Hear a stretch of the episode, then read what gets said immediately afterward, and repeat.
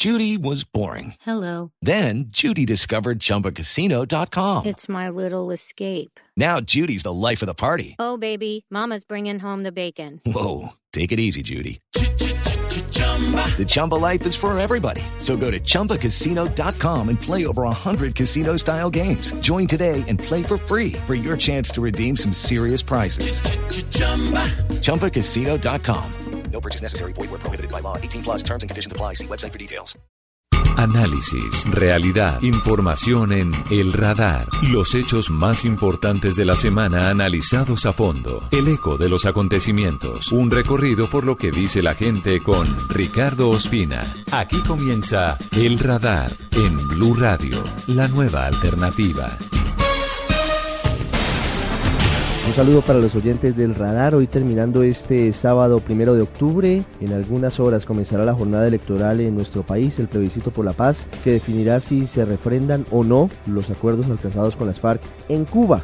Vamos en segundos a hablar con uno de los negociadores de paz del gobierno. Vamos a recordar lo que ocurrió el pasado lunes 26 de septiembre en Cartagena de Indias, con detalles del el acto protocolario de la firma del acuerdo. También vamos a escuchar a Jorge Herrera y a Daniela Morales con las conclusiones de la décima conferencia de las FARC, en la que ese grupo tomó la decisión de dejar las armas y convertirse en un movimiento político. Y también vamos a ir a cada uno de los sitios en los que hubo mayores actos de violencia de, de las FARC durante los últimos 52 años para conocer cómo han recibido la firma del acuerdo llevada a cabo a comienzos de esta semana que ya está terminando. Vamos a hablar también acerca del debate en Estados Unidos entre los candidatos Hillary Clinton y Donald Trump. Gracias por estar con nosotros en el radar en Blue Radio.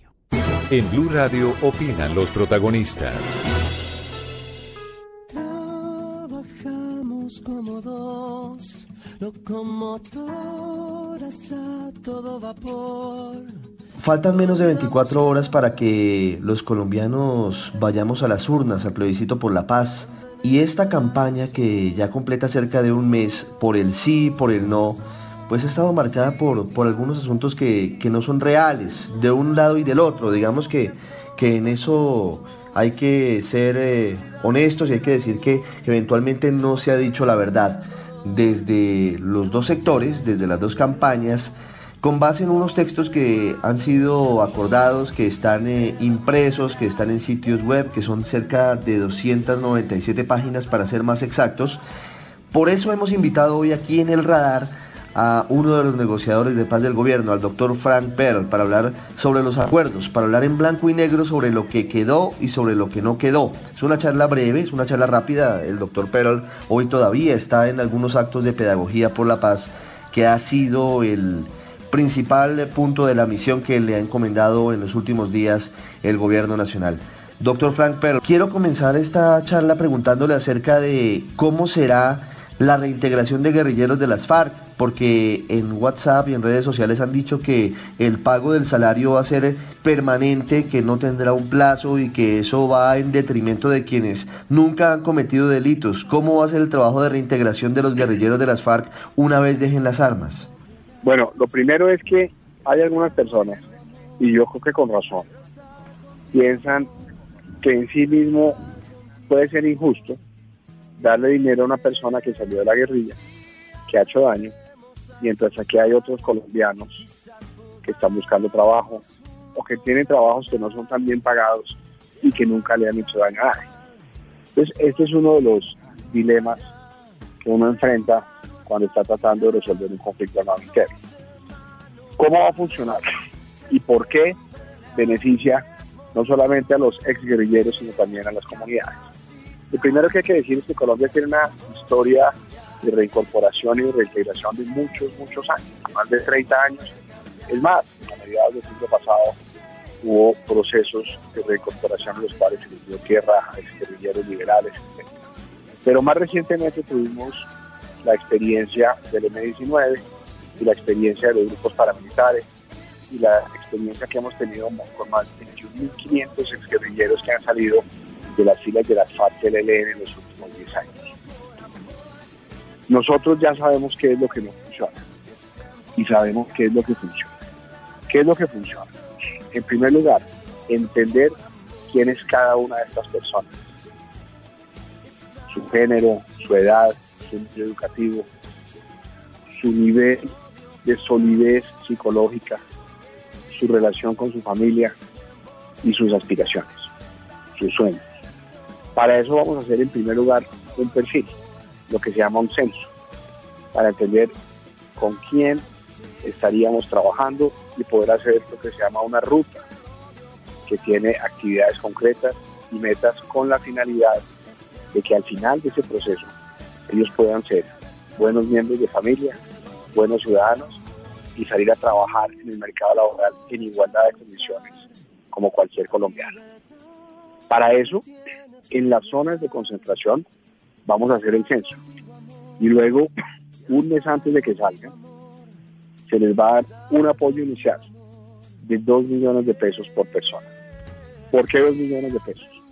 Porque tienen que salir a comprar ropa, a comprar enseres para la casa, comprar una cama, un colchón, una nevera pequeña, una mesa para comer y a pagar también con eso unos meses de alquiler en un sitio donde vayan a vivir. Van a recibir el 90% de un salario mínimo, 620 mil pesos, durante 24 meses. Sí, no van a trabajar en uno de los proyectos que genera trabajo formal como consecuencia de la implementación y si no tienen otro trabajo formal por otro lado. Todo esto mientras hagan parte de la ruta de reincorporación o de reintegración. Eso lo que quiere decir es que todo esto mientras reciban apoyo psicosocial y mientras estén estudiando. Después del mes 24, recibirían un apoyo menor. Esa cifra hoy es un máximo de 480 mil pesos al mes. Pero realmente es un apoyo de 120 mil pesos al mes por diferentes actividades, porque se asume que a partir del mes 24 ellos pueden trabajar, así sea medio tiempo, en el sector informal y complementar los ingresos. Aquí hay que tener claro una cosa.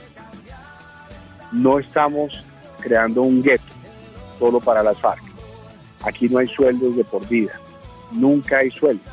Hay apoyos monetarios condicionados. Aquí no hay pensiones para las personas de las FARC.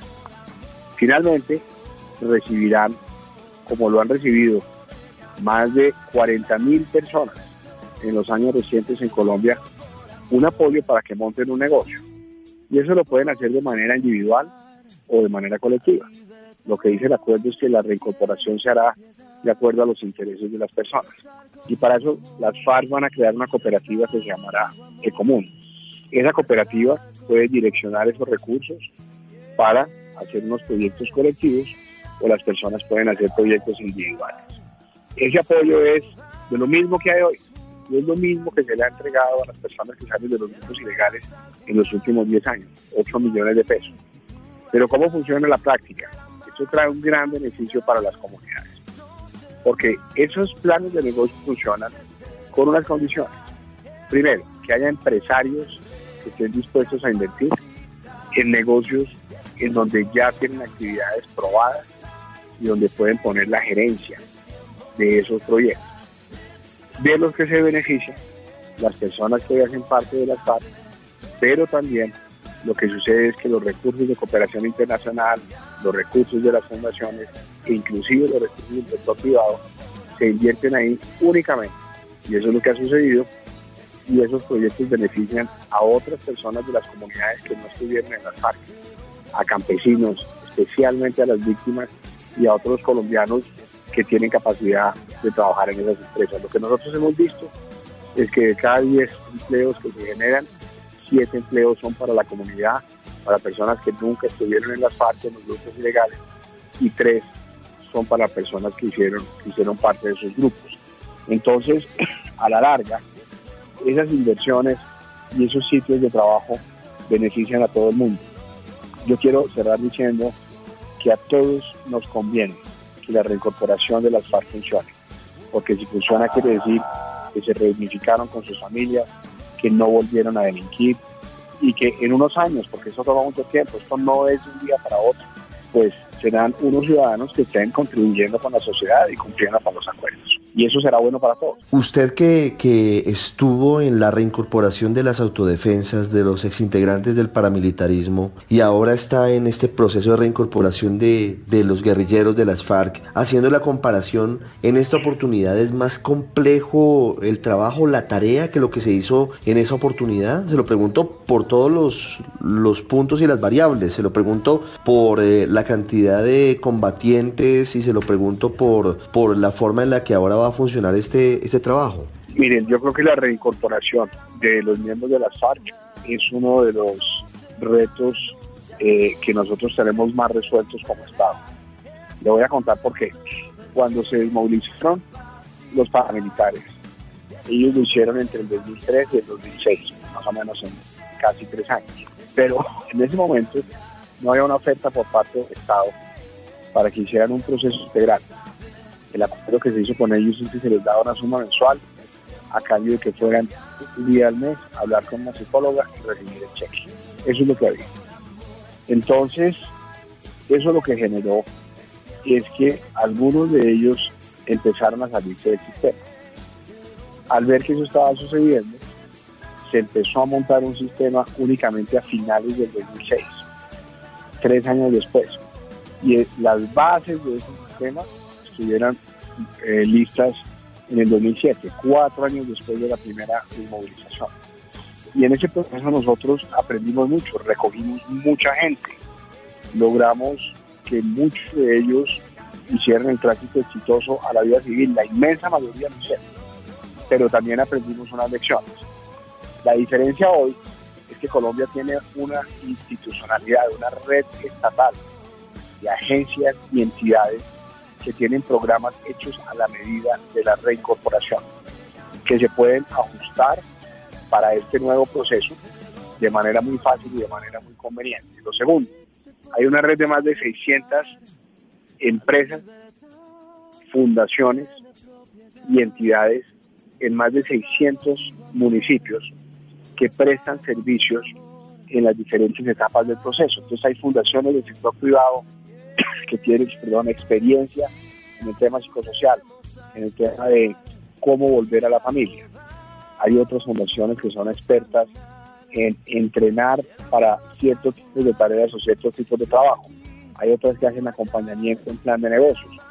Lo más importante, tenemos el SENA, el Ministerio de Educación y programas hechos a la medida para validar primaria, validar bachillerato, con horarios flexibles que les permiten a las personas eh, salir a, a trabajar simultáneamente.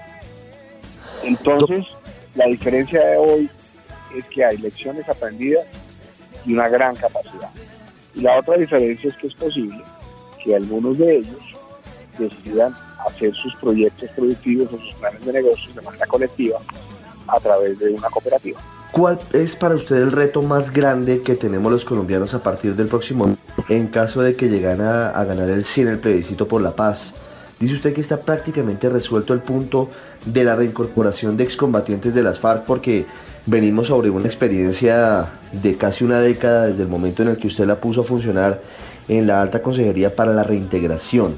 Pero entonces, eh, viendo eso, ¿cuál puede ser el reto más grande como sociedad que tenemos ahora, los colombianos? Yo creo que es más, el reto más grande que los colombianos vamos a tener a partir de lunes es aprender a manejar nuestras diferencias, aprender a resolver las diferencias de una manera respetuosa, constructiva y civilizada. Esa división tan profunda que tenemos hoy, que se ha extendido a las familias y los amigos, porque algunos piensan que deben votar por el sí y otros deben votar por el no, es absurdo. Eso no tiene ningún sentido en el siglo XXI. Eso es una de las secuelas del conflicto armado interno. Pero yo creo que la gran ventaja del acuerdo es que sin el distractor de ese conflicto con las FARC, nosotros vamos a entender que aquí tenemos unos problemas muy gruesos que tenemos que resolver. Por ejemplo, necesitamos tener un país con un sistema de justicia que los colombianos creamos. Necesitamos modernizar la economía colombiana y sobre todo necesitamos cambiar las prácticas políticas, renovar a quienes ejercen la política, porque la corrupción, la corrupción es probablemente el problema más grave que tiene Colombia. Y eso solamente se soluciona si los ciudadanos nos metemos a participar de lo público. Si nosotros dejamos que las mismas prácticas políticas y los mismos políticos de siempre resuelvan los problemas, aquí las cosas no van a salir bien. Por eso aquí lo que hay es una gran oportunidad de que la gente participe de lo público desde los ciudadanos para que realmente podamos modernizar el país. Esa es la tarea. Y eso hay que hacerlo conversando civilizadamente, constructivamente, especialmente conversando con quienes piensan distinto, porque nadie es dueño de la verdad y entre todos podemos construir algo mejor. Las reformas que se requieren en este momento son profundas. Lo que el acuerdo ha dejado plasmado eh, significa cambios de fondo en aspectos importantes de, de lo que funciona como país.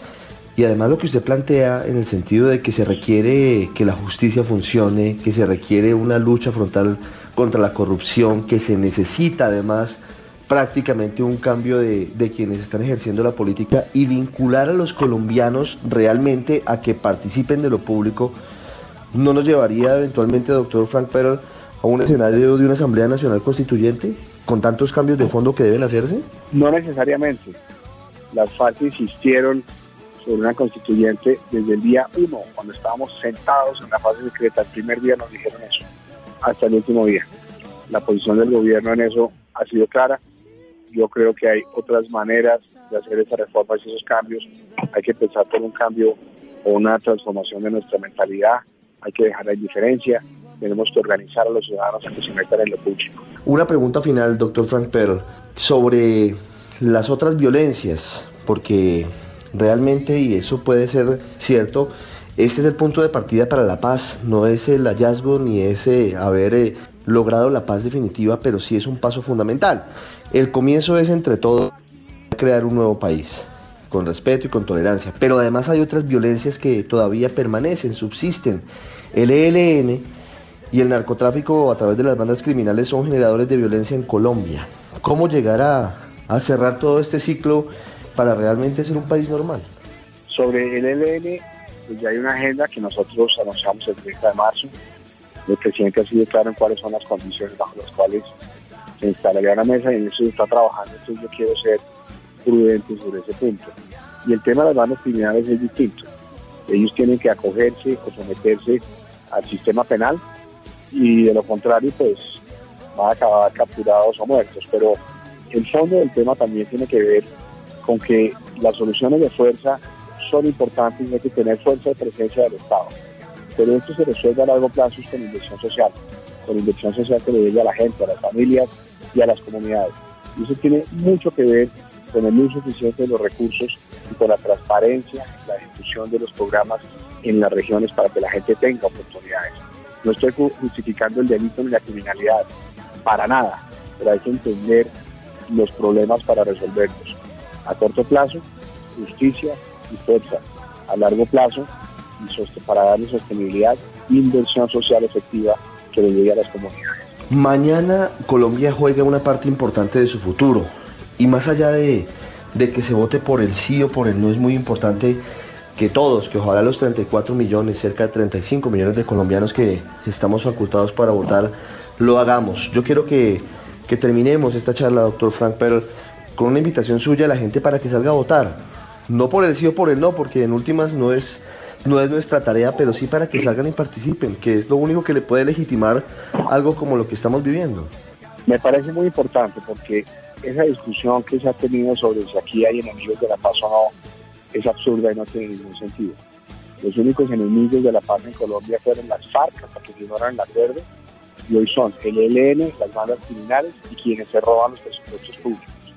El resto de colombianos podemos creer que el acuerdo es bueno o que no es bueno podemos votar por el sí o por el no, pero somos amigos de la paz y debemos ser amigos entre sí. Y si no somos amigos, por lo menos ejerzamos las contradicciones de manera tranquila.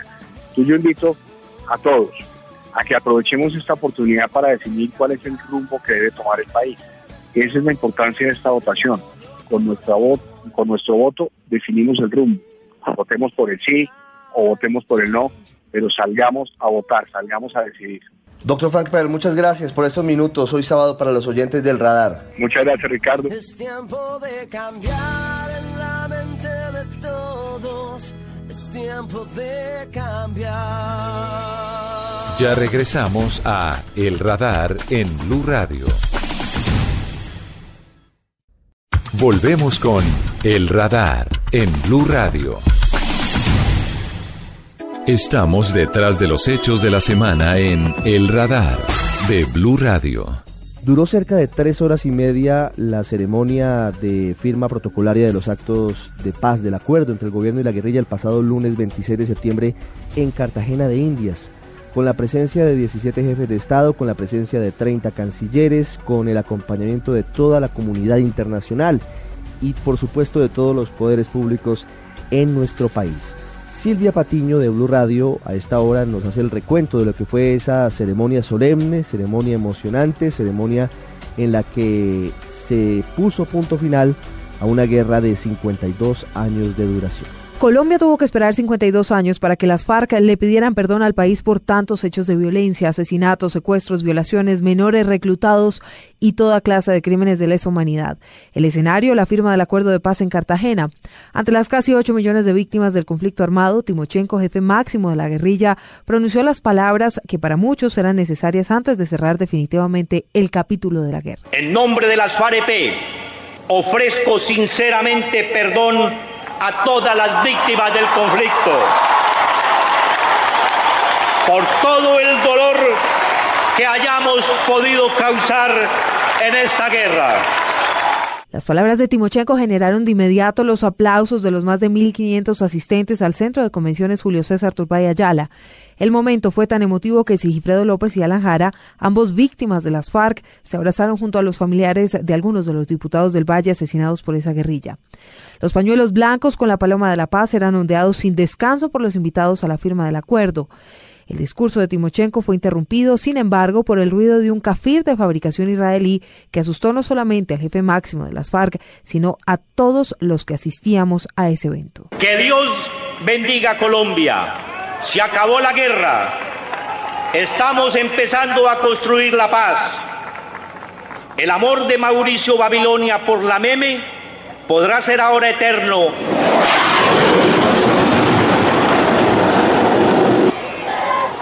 Bueno, esta vez venían a saludar la paz y no a descargar bombas. El acuerdo fue firmado con un balígrafo como símbolo del fin de la guerra y tuvo como testigos, por un lado, a los negociadores de paz del gobierno y las FARC, pero también a los presidentes de Cuba, Chile, Venezuela, Argentina, Ecuador, Costa Rica, El Salvador, Guatemala y Panamá, entre otros. El rey don Juan Carlos I y el secretario de Estado de Estados Unidos, John Kerry, estaban en primera fila, además del secretario general de la ONU, Ban Ki-moon, encargado de dar el discurso de apertura. Los colombianos le dicen adiós a décadas de llamas y están enviando una luz brillante de esperanza que ilumina a todo el mundo. ¡Viva la paz! ¡Viva Colombia! ¡Viva Colombia! ¡Viva Colombia en paz! ¡Viva Colombia en paz! El último en hablarle al país fue el presidente Santos, quien celebró que las FARC hubieran dicho que ahora la única arma que tenían era la palabra. Aseguró que tendrán todas las garantías tras darles la bienvenida a la democracia. Yo prefiero un acuerdo imperfecto que salve vidas a una guerra perfecta que siga sembrando muerte, dolor en nuestro país, en nuestras familias. Lo que firmamos hoy es una declaración del pueblo colombiano ante el mundo de que nos cansamos de la guerra, de que no aceptamos la violencia como medio para defender las ideas, de que decimos fuerte y claro, no más guerra, no más, no más la guerra. El evento que no duró más de una hora y media estuvo marcado por la alegría de los invitados especiales que más de una ocasión unieron su voz para celebrar el hecho del que estaban siendo testigos con este canto.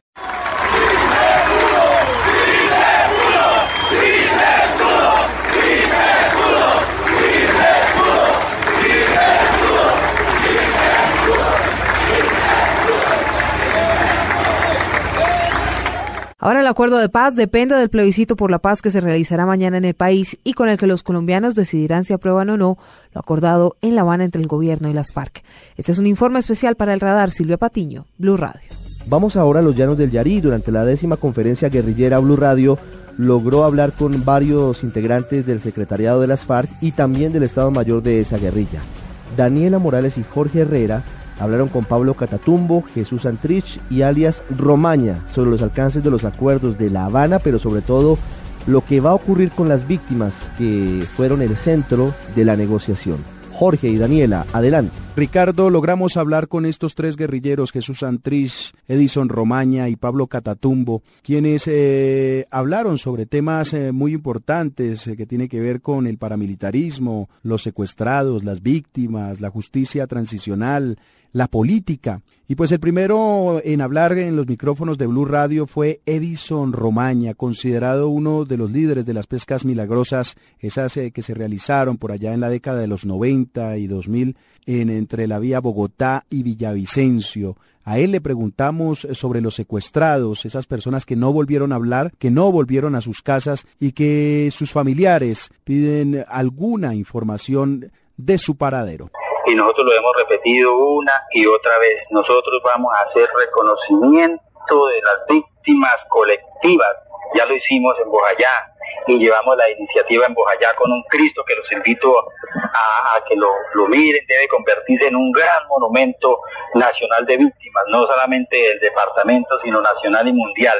Muchas personas que fueron víctimas de alias Romaña piden cárcel para este guerrillero quien considera que la justicia especial para la paz ha sido uno de los logros más importantes eh, del acuerdo de paz en La Habana y dice que este mecanismo de justicia podría ser un ejemplo para otros eh, conflictos, para otros procesos de paz del mundo. Es un, documento que se paga sanción restaurativa y todos los organismos internacionales, incluido la, la Corte Penal Internacional, la OEA, Estados Unidos, Rusia, China apoyaron ese documento y mi opinión es que ese documento tiene que trascender las fronteras donde existen guerras para que se aplique y se implemente y se cojan insumos de ahí para terminar esa guerra. En la conferencia guerrillera, Jesús Santrich, uno de los integrantes eh, del secretariado de la guerrilla de las FARC, arremetió contra la oposición, contra aquellos que han decidido el no por el plebiscito. Esto fue lo que dijo de Andrés Pastrana, expresidente de la República,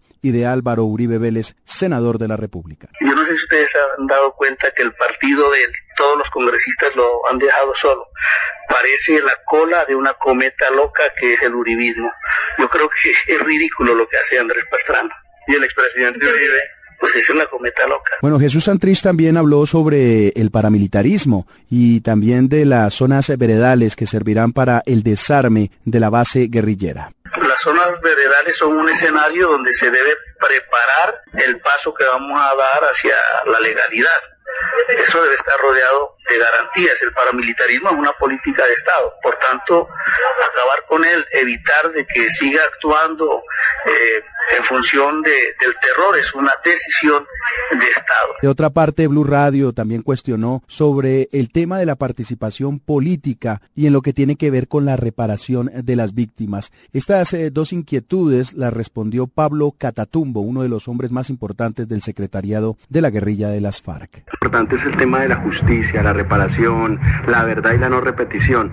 ¿Qué tanto, y el perdón también, qué tanto las FARC están dispuestas a perdonar eh, en medio de este conflicto que se vivió por más de 52 años? Eh, decirle, por ejemplo, a las eh, madres de los secuestrados, dónde quedaron sus hijos, que no volvieron a sus casas, qué poder decirle a esas personas que están esperando esa verdad, esa reparación, y de qué forma podrían ustedes reparar, si no es con dinero, cuáles son los mecanismos que ustedes tienen para hacerlo. Bueno, de hecho, una guerra que se prolongó demasiado, muchos años, seguramente se produjeron hechos, actos, acciones que causaron dolor a la población civil, que afectaron a personas por parte nuestra. Nosotros hemos dicho que estamos dispuestos a asumir esa responsabilidad y a pedir perdón a las personas a las cuales les hayamos causado dolor. Pablo, usted, digamos, sin duda dentro del secretariado, eh, junto a Iván Márquez o a Jesús Santrich, son como esas figuras, esas grandes figuras políticas que, que Ven, eh, ustedes ya han hablado de eso, de formar, después de formar el partido, ¿usted aspiraría a algún cargo? Nosotros hemos estado eh, durante muchos años en, en, esta lucha que, y ante todo, el movimiento eh, de las FARC es un movimiento eminentemente político. Nosotros siempre hemos hecho política. Ahora, en esta nueva etapa, por supuesto que cada uno de nosotros aspira a jugar un papel político. Luego de la conferencia guerrillera, las FARC han tenido dos actos eh, de perdón y reconciliación con las víctimas. Una fue en estos días en Bojayá y el otro se desarrolló en La Chinita el pasado viernes, en donde pidieron perdón, pero que aseguraron no ordenaron esa masacre, pero que reconocían como grupo esta tragedia. Para el radar de Blue Radio informó Daniela Morales y Jorge Herrera. En San Vicente del Caguán, una de las regiones más afectadas y golpeadas por los actos violentos de la guerrilla, en plena antigua zona de distensión durante el gobierno de Andrés Pastrana entre 1998 y 2002, el acuerdo de paz firmado es para algunos un camino de esperanza y para otros un proceso lleno de dudas y escepticismo por las experiencias ya vividas. Allí en San Vicente del Caguán estuvo Silvia Lorena Artunduaga de Blue Radio. Los habitantes de San Vicente del Caguán, municipio ubicado al norte del departamento del Caquetá y el cual, según los registros, cuenta con más de 12.500 víctimas que ha dejado durante 52 años la guerra y que pese a haber sufrido la extorsión, el secuestro y múltiples atentados por parte de las FARC, las opiniones se encuentran divididas con la firma del acuerdo entre el gobierno y este grupo guerrillero. Para Héctor Duengas, quien busca a su hijo desaparecido desde hace 16 años, este proceso es una esperanza para conocer la verdad sobre sus familiares desaparecidos. Por la firma de, de, paz que hoy vamos a tener, espero que mi hijo vuelva a casa otra vez, que hace 16 años se lo llevó la guerrilla. Para Omar García Castillo, alcalde de San Vicente del Caguán, durante el fallido intento de paz del gobierno Pastrana en 1998, este proceso es el inicio para la construcción de una verdadera paz. Pues vemos alborozados con fe esta firma. Hemos vivido tragedias en San Vicente terribles, pero también momentos muy importantes de expectativa como la que hoy nos aprestamos a vivir. Por su parte, Carlos Arturo Salazar, líder comunal de San Juan de Lozada, el proceso es una oportunidad de paz para todos los sanvicentunos. Nosotros conocemos de cerca lo que es eh, la cruel realidad del conflicto interno, sabemos realmente qué es lo que nos ha tocado aquí y sabemos que es mejor vivir en paz que en guerra. Otra es la posición de Edith Fierro, quien asegura que en el acuerdo no hay verdadera justicia y reparación para las víctimas. Hace 17 años asesinaron a mi esposo, yo me encontraba con él, nos dispararon dos tipos de las FARC ordenados por alias Julián. Sí quiero la paz, pero no creo, no creo en este proceso. Son muchas las historias de víctimas que se encuentran en esta población de 60.000 habitantes. Elvira Serrano, quien durante más de 17 años ha buscado a su hijo reclutado por la guerrilla durante la zona de despeje, no cree en el proceso. Cuando el despeje me quitaron a un hijo, me lo llevaron. Yo fui tres veces a los pozos y nunca, nunca obtuve respuesta. Yo no creo en eso. En los sanvicentunos le apuestan a la paz y esperan que en esta oportunidad esta paz sea con justicia, verdad y reparación, y especialmente para que no continúen siendo estigmatizados por una guerra que no les pertenece. Este es un informe especial de Silvia Lorena Artunduaga para el radar de Blue Radio. Más de 56 masacres se registraron en los Montes de María, subregión conformada por 15 municipios de Bolívar y Sucre. Sus habitantes, que no olvidan su tragedia, hoy piensan en la reconciliación y rehacen sus vidas recuperando sus tradiciones culturales. Con ellos durante toda la semana estuvo Rodolfo Rodríguez. Bienvenidos al Salado, todo el que piense en la paz. Y el que le guste cantar, pues que se venga conmigo. Yo quiero que seas mi amigo y algo te quiero enseñar. Ricardo, él es Samuel Torres, el cantante del Salado. En sus décimas se escucha la historia de este corregimiento marcado por la violencia. Ya se cumplieron 15 años de que nos llegó una guerra, de algunos interesados en quedarse con nuestra tierra. Llegaron unos castaños buscando unos caballeros que andaban por Tacaloa, Playoncito y el Barguero. Y como no los encontraron, le tocó de paga el pueblo. Es que hubieron muchos muertos, que hasta perdimos la cuenta.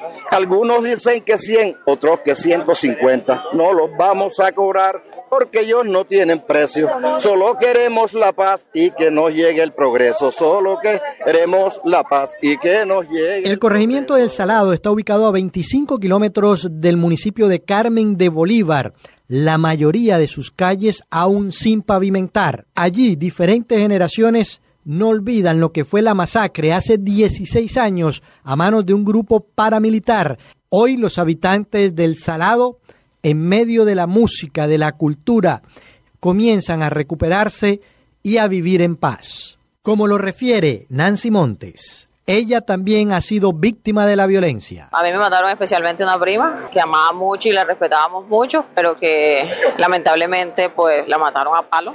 Y, pero hoy también consideramos y creemos que, que, el Salado está en un proceso de, de verdad y justicia. Eh, también pedimos eso, en, en, la verdad estamos muy abiertos y muy felices porque se está dando este proceso de paz y queremos hacer, y queremos hacer parte de ello. Como muchos de los habitantes de los Montes de María, Marley Fuentes de Carmen de Bolívar perdona a sus victimarios, pero recuerda que había momentos en los que el toque de queda era el que imperaba por la ley de los violentos. Teníamos miedo de hablar con el que llegaba, la gente que no quería llegar porque tenía miedo de llegar. Un toque de queda que nos hicimos todos sin que nadie nos lo impusiera. Un toque de queda que, que nos tocó hacer para, para poder preservar nuestras vidas. Un toque de queda que nadie impuso, pero que todos sabíamos que teníamos que estar guardados después de 5 de la tarde. El Carmen de Bolívar, los Montes de María completos fueron víctimas. En medio de gaitas, de caja, de guacharaca y de acordeón, en los Montes de María se comienza a vivir en paz. Como lo afirma Jorge Vides Anaya, del municipio de Colosó, en el departamento de Sucre. Bueno, es un alto esperanzador para el país, un, un alto de que nuestras futuras generaciones no vuelvan a vivir lo que nosotros vivimos. Yo ya tengo una opinión, si es no, sigue la vaina, la misma vaina, si es sí, también sigue la misma vaina, pero puede cambiar un poco las cosas. Por eso a nuestros hermanos, que Dios los tenga en la gloria. Nosotros desde el Salado cantamos a sus memorias y nosotros desde el Salado cantamos a sus memorias. Para el radar, Rodolfo Rodríguez Llanos, Blue Radio.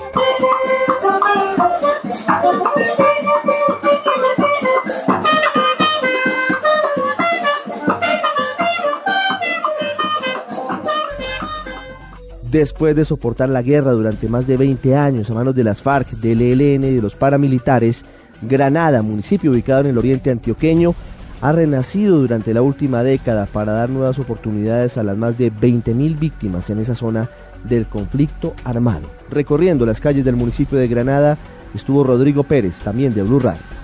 Hola Ricardo, Granada, en Antioquia, es un municipio de agricultores y comerciantes, feligreses y de tradiciones conservadoras.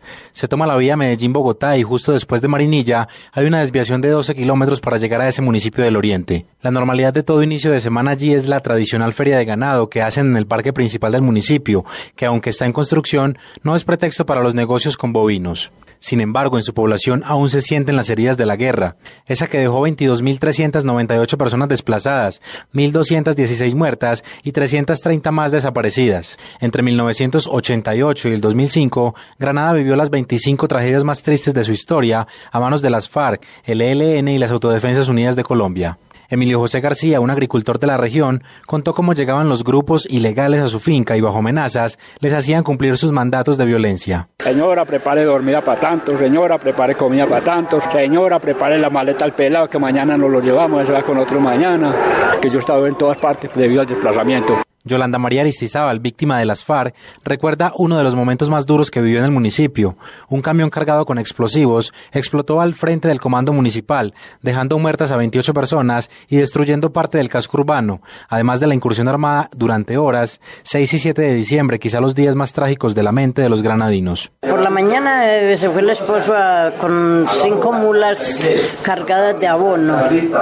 Cuando yo ya salí a ordeñar la vaca y enseguida llegué y entré a la casa con la leche y sentí unos tiros. Y fue el esposo que me lo habían matado. Además de las 110 viviendas destruidas, los 55 locales comerciales y el comando de policía, los daños de esa incursión destruyeron andenes, redes de servicios públicos, energía, acueducto y alcantarillado. Su alcalde actual, Omar de Jesús Gómez, pidió al presidente Santos mirar hacia Granada y cumplir los compromisos públicos de reparación a las víctimas. Que obviamente Granada, que sufrió tanto, y todo este oriente antioqueño, ahora nos van a resarcir con inversión social. Hoy, 16 años después, ese municipio del oriente de Antioquia ha logrado conseguir un avance del 90% en sus labores de desminado humanitario, otro flagelo de la guerra, las minas antipersona. Granada, un municipio de 10.000 habitantes entre población urbana y rural, celebró los acuerdos de paz alcanzados por el gobierno y las FARC. Pese a que muchos abandonaron el pueblo, encontraron en el proceso una alternativa necesaria para las nuevas generaciones, de vivir en un país soñado y sin los vestigios de la guerra. Desde Granada, en el oriente de Antioquia, Rodrigo Pérez, Blue Radio. Hacemos a esta hora un cambio en eh, los temas que tocamos en el radar. Esta semana se realizó el primer debate presidencial en Estados Unidos entre la candidata demócrata Hillary Clinton y el republicano Donald Trump. Como se esperaba, la transmisión batió récords de audiencia y la polémica estuvo al orden del día por acusaciones que se lanzaron unos y otros. Desde Washington, lo más importante de este debate que ya calienta la campaña de cara a las elecciones del próximo 8 de noviembre, desde Washington con Edwin Giraldo. Hola Ricardo. En el primer debate presidencial de la campaña 2016, los candidatos Hillary Clinton y Donald Trump hicieron un retrato muy diferente sobre cómo debe ser el futuro de Estados Unidos, pero más allá de los argumentos, brillaron las acusaciones.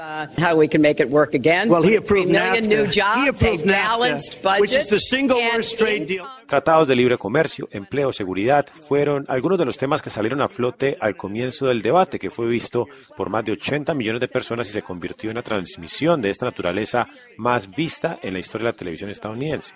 Sin embargo, son los ataques a la credibilidad del rival lo que alimentó el debate en los medios. Hillary contra Trump.